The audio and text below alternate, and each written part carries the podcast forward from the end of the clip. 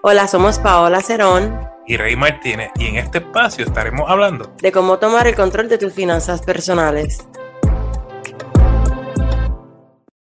Esto es Finanzas del Día. Yo soy Rey Martínez, coach financiero, y me acompaña Paola Cerón, mejor conocida como Wise Money Girl.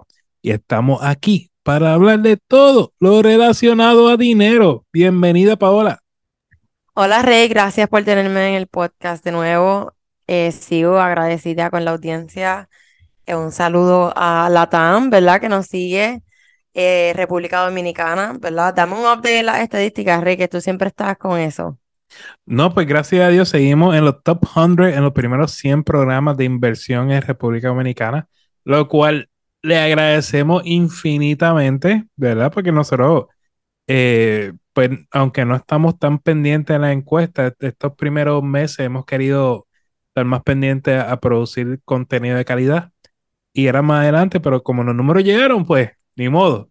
Así que gracias, gracias, RD.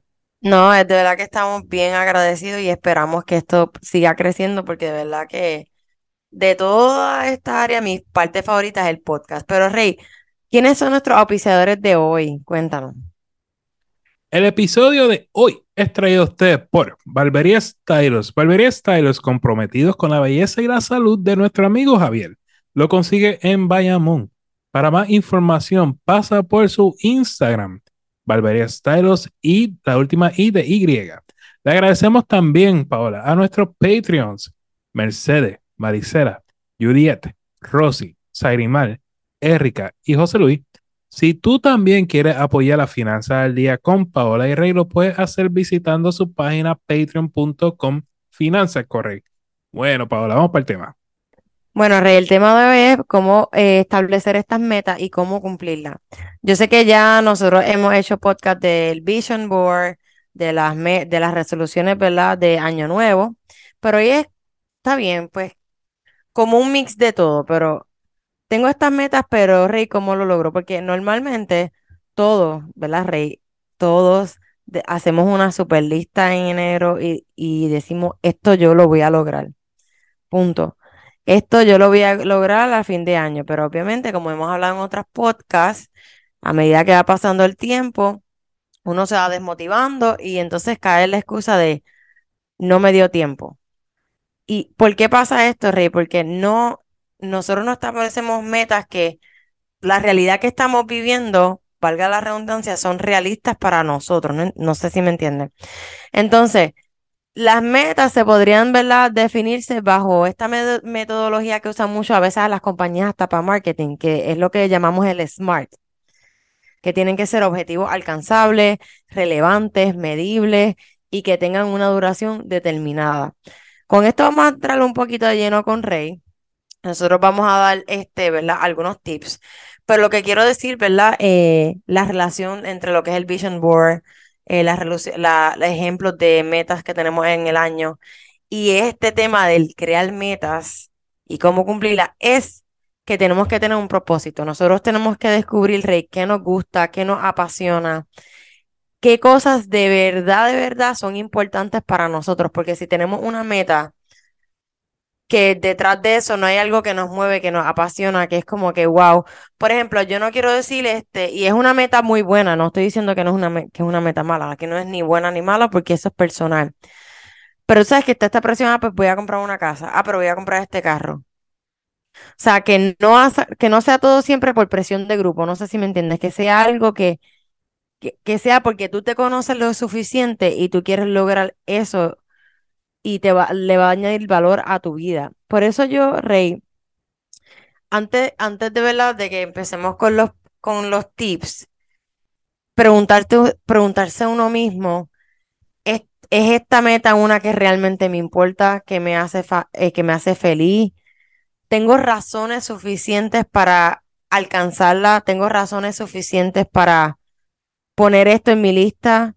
Y yo sé que nosotros hablamos de las resoluciones de poner siempre dos bien importantes, pero asegurarnos, ¿verdad? Podemos tener 20, pero siempre tenemos que tener un, una número uno y no, número dos.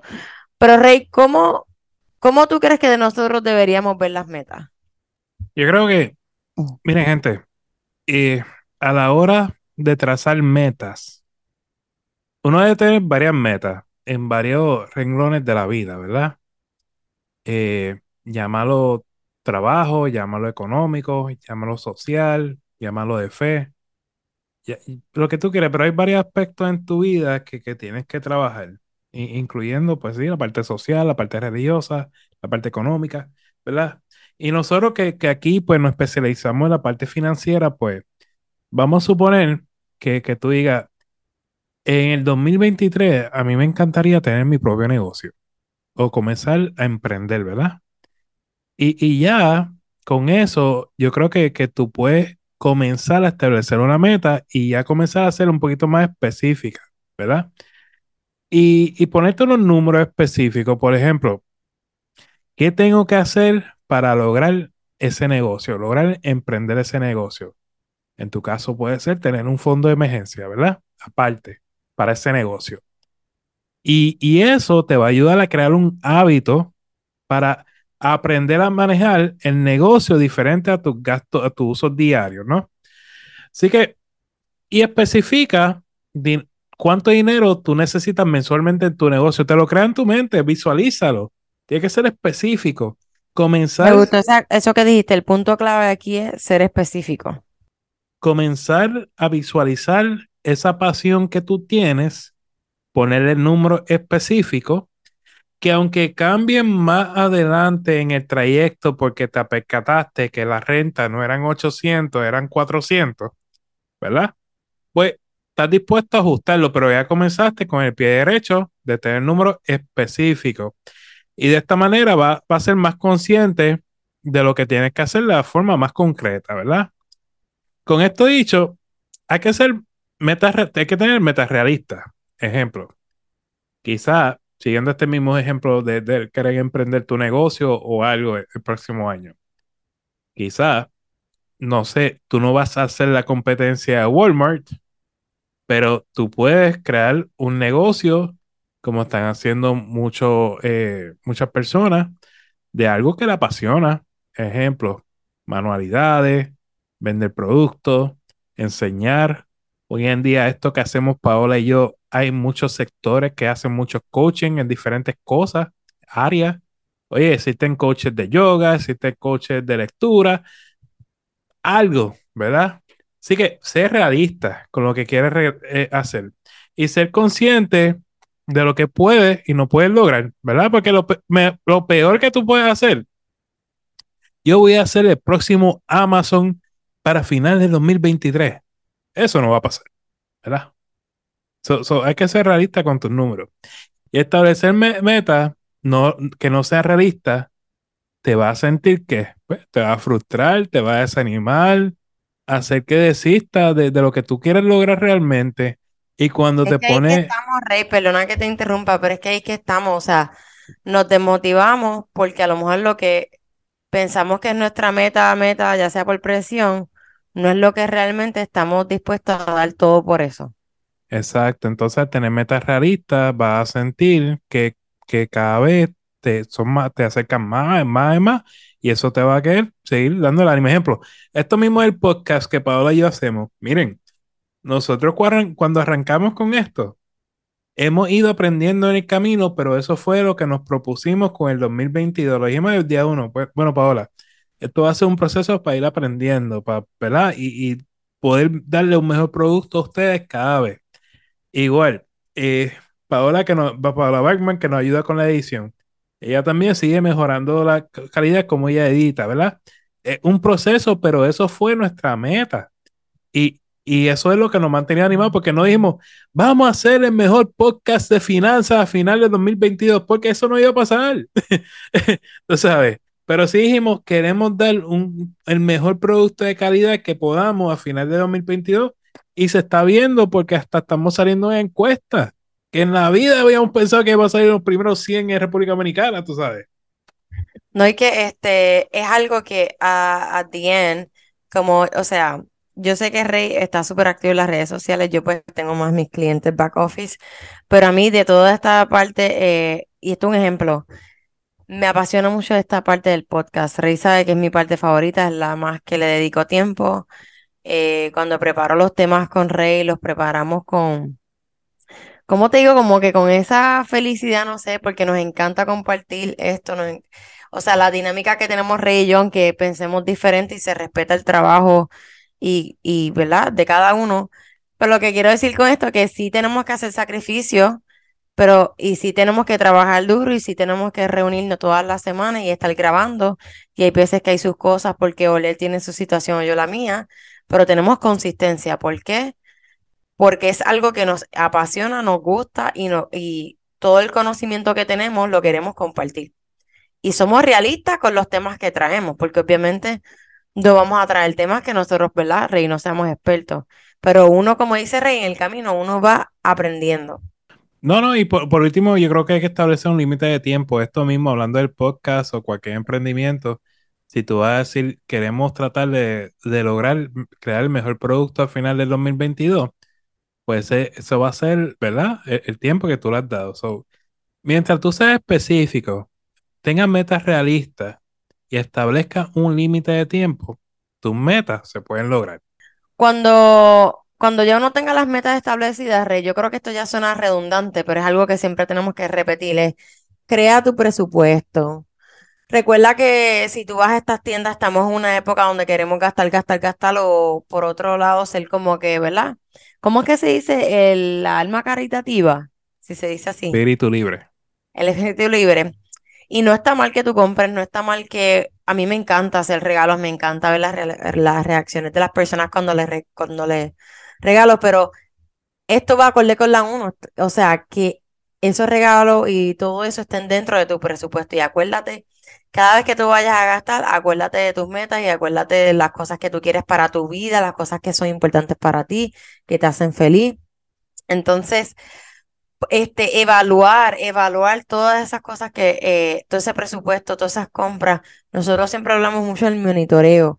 El presupuesto no se trata solamente de números, Rey, yo siempre lo hemos dicho, se trata de disciplina, de compromiso, de estar ahí, ¿verdad? Al día al día, pero si tú no monitoreas tus gastos, entonces no, tu presupuesto está incompleto porque tú no sabes a dónde va el dinero. Entonces, la conclusión es establecer de una manera correcta nuestras metas es la clave principal para nosotros poder alcanzarla.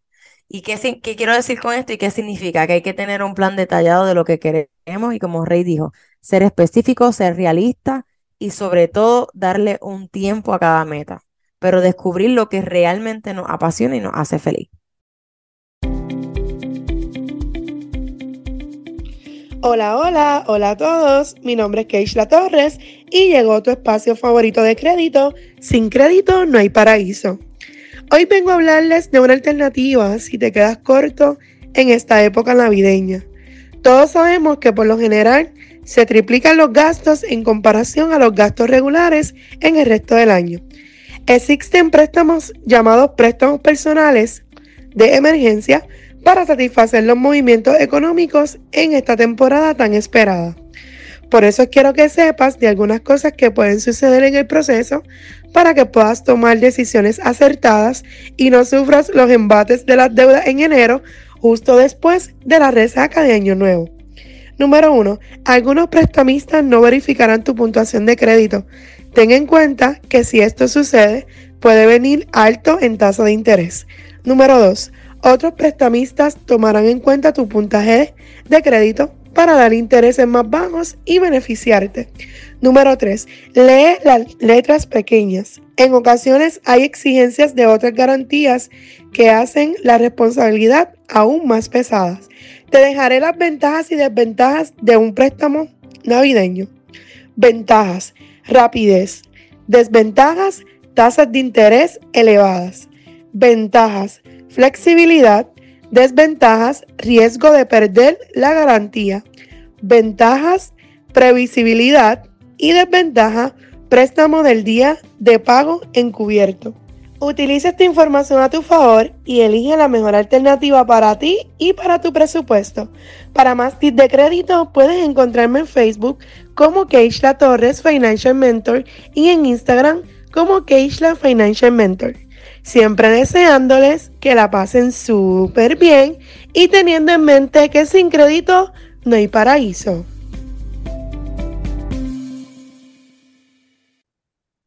Cada podcast estaremos contestando al menos tres preguntas que nos llegan tanto por el podcast o por las redes sociales.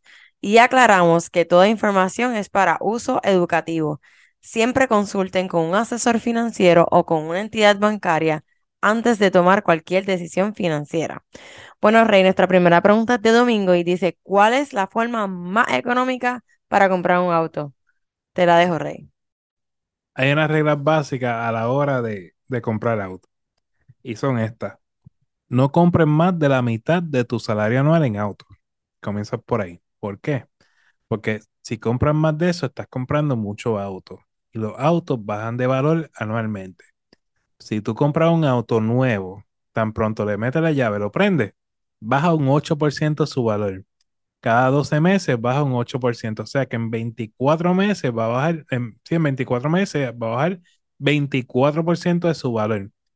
Por So, Rey, eso, si una persona se está ganando, discúlpame, si una persona se está ganando, por decir así, 70 mil dólares anuales, el precio del carro no debe pasar de 35 mil. sí, pero a eso voy. Ok. Por eso, por eso es que decimos que por lo menos al comprar un auto, que sea un auto usado de 24 meses de, de, de- de fabricado. Y un auto de 24 meses fabricado literalmente un auto nuevo. Ahora bien, a la hora de comprar un auto usado, hay dos tipos de autos usados que venden los dealers. Unos son reposeídos y otros son los que vienen de, de rent cars, ¿verdad? De autos que fueron alquilados previamente. Los autos que vengan de un rent-a-car, de un, de un alquiler, no son autos que se recomiendan que se compren porque tú no sabes por cuántas manos pasó ese auto.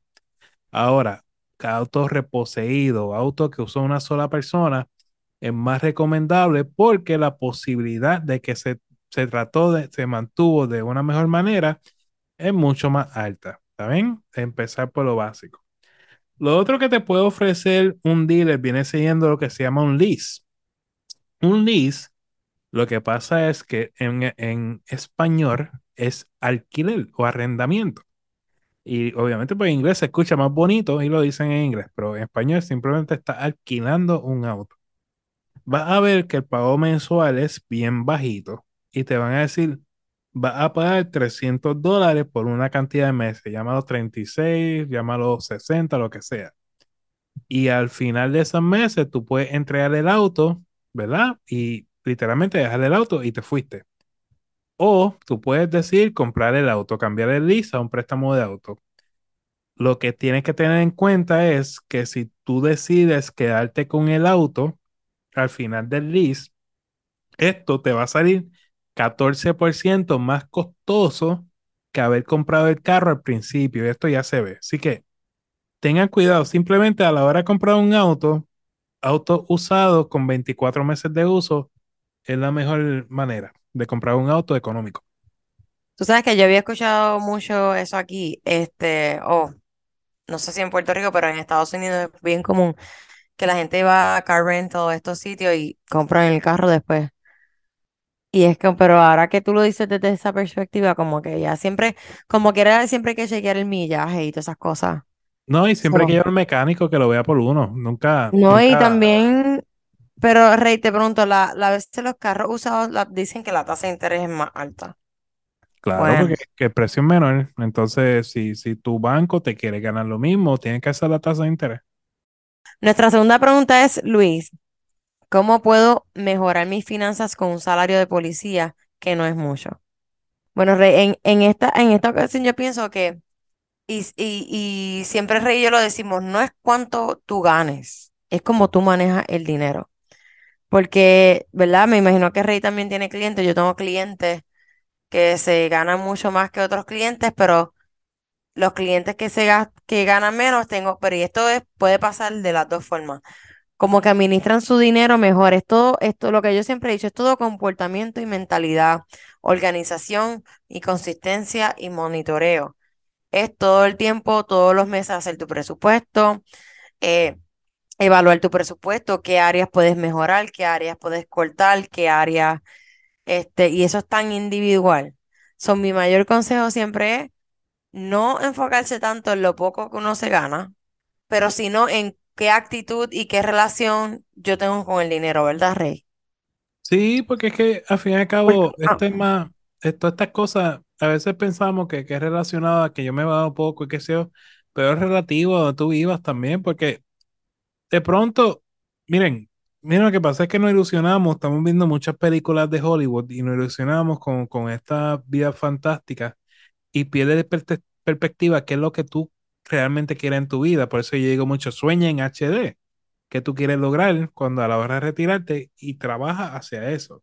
No es que sea tu última meta, pero es una de tus metas que debes tener en mente. Y puede ser que tú me digas, Rey, yo, cuando yo me retire, con 20 mil dólares anuales, yo vivo bien, porque hay personas que viven bien con 20 mil dólares al año. Pues mira, pues nos preparamos para eso, tú sabes. So, no importa tu salario, yo creo que tú sí puedes lograr mucho con él siempre y cuando uno se administre y sea agradecido de Dios por el salario que tenemos y hagamos las cosas correctamente. No, total, eh, totalmente de acuerdo. Todo aquí es, y yo, Rey lo sabe, que yo, Wise Money Girl, a mí me encanta tratar la mentalidad este, financiera. Pero más, ok, vamos a, a la tercera pregunta, Rey. Es Diana, es imposible controlar la finanza. Yo creo que esto tiene relación con la segunda pregunta y reducimos y volvemos a lo mismo, a la misma conclusión. Todo está en la mente. No es difícil controlar la finanza. Y en este caso, ¿verdad? Sería el dinero. Lo que pasa es que nosotros como seres humanos, y aclaro que no somos psicólogos, pero nosotros como seres humanos cuando éramos pequeños, tuvimos ciertas vivencias con el dinero. Eh, depende de qué hogar tú hayas venido, cómo te criaron, cómo te hablaban del dinero. Y ahí es que uno desde pequeño empieza a entablar esa relación con el dinero. Y luego esa relación de niño que tú tenías con el dinero es lo que viene a determinar cómo tu adulto va a pensar, actuar y qué va a hacer. So, no es imposible, todo está en la mente, es proponerse, porque no es saber sumar, restar, dividir, multiplicar eh, por ciento. Sí, eso es importante, sí los números de las finanzas son importantes personales, pero más bien aquí yo quiero que te quites la palabra imposible. Tenemos que quitarnos esa palabra imposible y también es lo que eh, una de las razones por las que Rey y yo estamos haciendo este, mucho este podcast, ¿verdad? Y Rey, corríeme, pero sabes que esta es nuestra, como nuestra misión, visión, es que los latinos rompamos con esa mentalidad de pobreza que tenemos. Nosotros los latinos pensamos que no nos merecemos las cosas, que es imposible y tenemos como esta cierta negatividad. Y no es, simplemente hay que ser más disciplinado y hay que ser más consistente y hay que ser más astuto a la hora de nosotros manejar nuestro dinero. Porque está bien, tú tienes tu salario, no sé si eres emprendedora o tienes un trabajo fijo. Tú estás, estás dando tu tiempo a cambio de dinero y uno tiene que pensar, wow, uno se, ¿verdad? Se esmeró, se, se levanta todos los días a trabajar. Uno tiene que disfrutarse también lo que uno hace, pero es disciplina y es organización, ¿verdad, Rey? Sí, yo creo, Paola, tú lo tienes. Yo creo que cuando, cuando hablamos de mentalidad, Paola ella te ha hecho una experta en cuestión de este tema, así que totalmente de acuerdo con lo que dice Paola.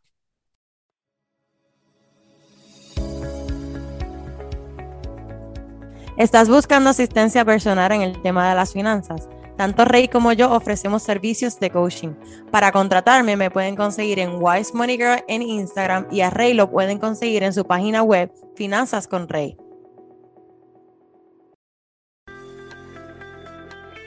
Quien quiera ser grande, que sirva a los demás y no que se sirva de los demás.